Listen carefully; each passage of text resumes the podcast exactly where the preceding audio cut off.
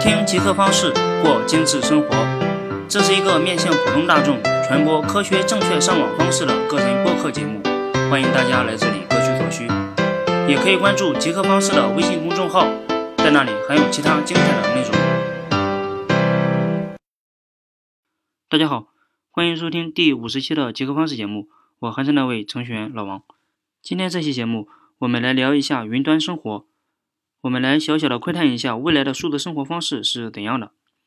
现在云这个概念已经是非常普遍了，从服务器上云的阿里云，再到前几年的云技术的落地，云也在慢慢的改变我们的生活方式。今天我们不聊什么高大上的概念，老王也没有这方面的技术知识储备，我们只从周边的生活上一探云端生活的局部。先明确一下概念，云的直观含义就是。所有的操作都是在网上进行的，也就是只通过一个浏览器就可以完成一系列的操作。如果细想的话，我们也真的没有必要在电脑上或者是手机上安装非常多的软件，除非必须。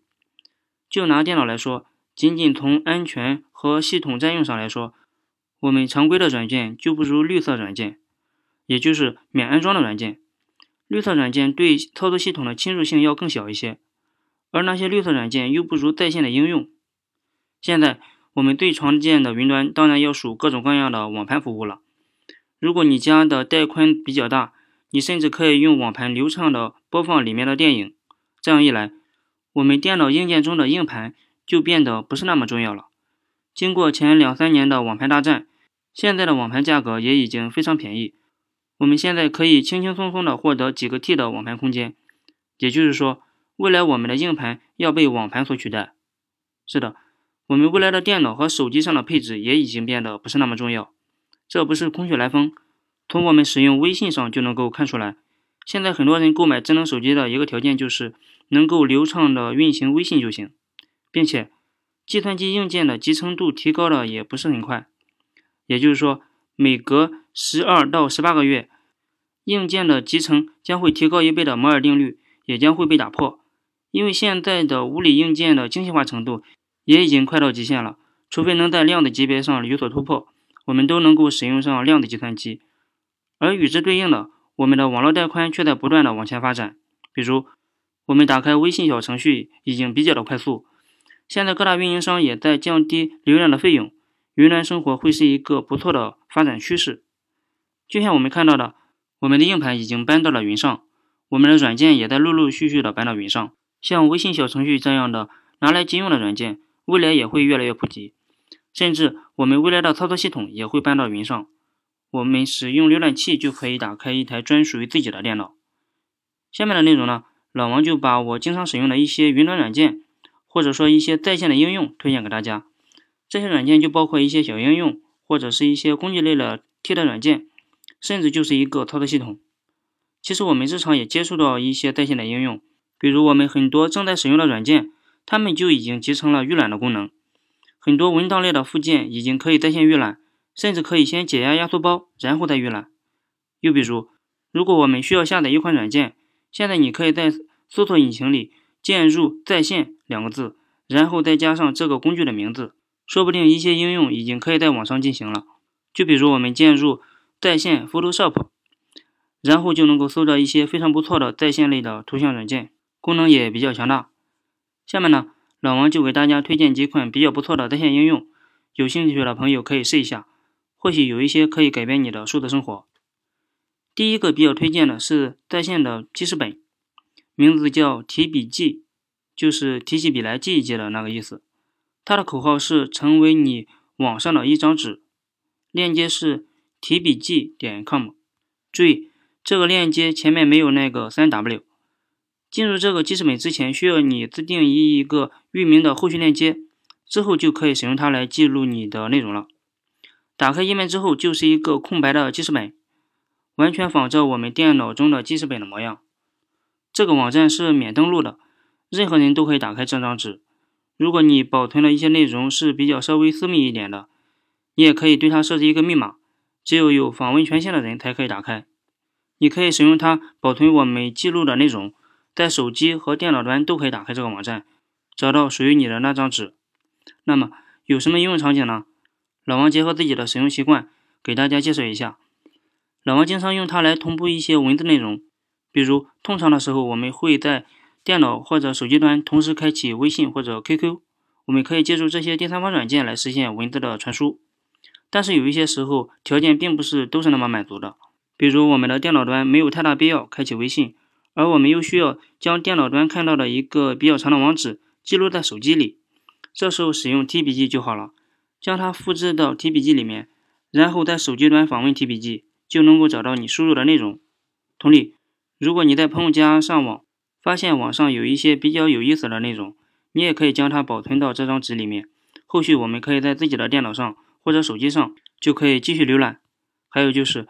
你可以利用这个网站的免登录功能，使用它来进行一些隐匿的交流。比如老王也会在公司里听到一些八卦信息，同事会共同编辑一张纸，知道这张纸链接的人都能够看到里面的内容，而之后电脑和手机上没有任何交流过的记录。这一点或许对一些敏感人士之间进行简单的交流会比较有用。需要注意的是，因为这张纸只要知道链接或者密码，任何人都可以打开。所以，一些自己的敏感内容尽量不要在这里书写，不然可能会泄露自己的信息。实际上，这个网站也是仿照了另一款功能相近的网站开发出来的。这个网站的名字是 Notepad 点 cc，但是不知因何原因，网站自己关闭了。所以老王找到了现在的这个网站。另一款要介绍的工具是石墨文档，它相当于一款在线的 Word 或者 Excel 文档，这对于一些文字工作者是非常实用的。因为它支持微信登录，你可以在地铁里或者是公交车上编辑文档，而不用非得在办公室里。在上面编辑出来的内容比较清秀，格式排版也非常好，一些常用的文字功能它都具备。你也可以将它导出为 PDF、Word 或者是 JPG 格式，也可以在线的打印，并且它也有分享和协作的功能，可以多个人共同编辑一个文档，并且也能查看每个人编辑的 Wiki 历史。还能在旁边加注一些标注，它也允许你将电脑中的 Word 或者是 Excel 文档导入到这个网站里，然后在线编辑。有了这个在线文档，老王基本进行一些简单的 Word 处理都会使用它来进行，然后直接打印出纸质版，效果也非常的不错。这个软件还在不断的完善之中。类似的在线文档编辑软件还是比较多的，比如谷歌的 Docs，国内的也有在线 WPS。一起写、幕布和 Quip 等，Q U I P Quip，你可以进行一些评测，然后选择一款比较适合自己口味的在线文档处理工具。下一个推荐的在线软件是百度脑图。呃，虽然现在有种不喷百度都有点不政治正确的感觉，但不得不承认，百度也会推出一些比较良心的产品，比如这款百度脑图，它的网址是。脑图点百度点 com，它是一个在线的思维导图工具，支持的格式还是比较多的，比如主流的 Mind Manager 格式，还有 FreeMind、Xmind 等，甚至极客们喜欢使用的 Markdown，它都能够直接导入。它显示出来的效果也比较的清爽，默认也支持多种视图，也有比较多的颜色供你选择。相对那些大而重的功能。百度脑图目前提供的这些功能，基本上已经能够满足作为思维导图工具的绝大部分功能了。相比其他的在线导图工具，因为有百度做基础，它的打开速度和操作速度还是比较令人满意的。下一款要推荐的就是我们上面提到的在线的 Photoshop，比较好的是 Upop，网站是 u u p o o p 点 com。其实这个网站你可以不用特意的记忆。直接在搜索引擎里输入“在线 Photoshop” 就能够找到。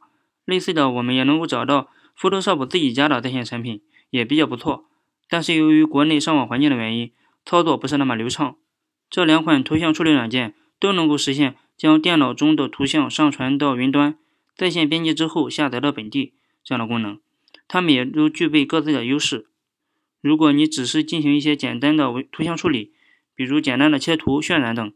就没有必要安装那么笨重的软件了，使用这种在线的工具即可操作。好了，上面这些是一些在线的软件推荐。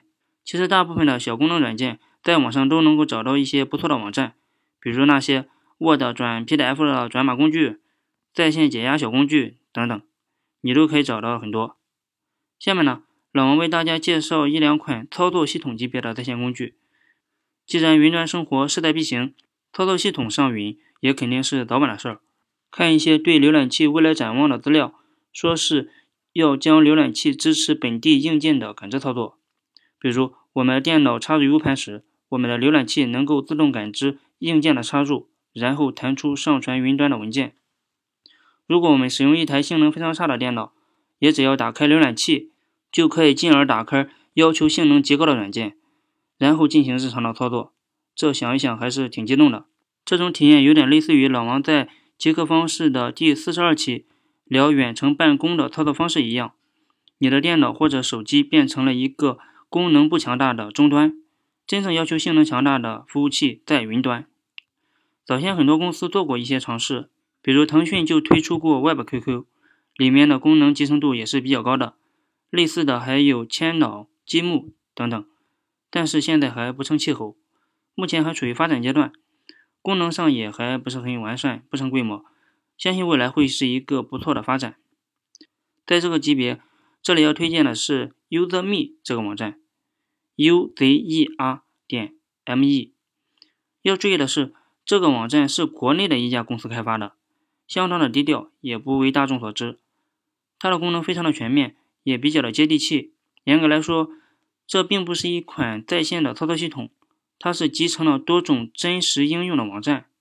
它完全通过技术将真实的软件搬到了网上。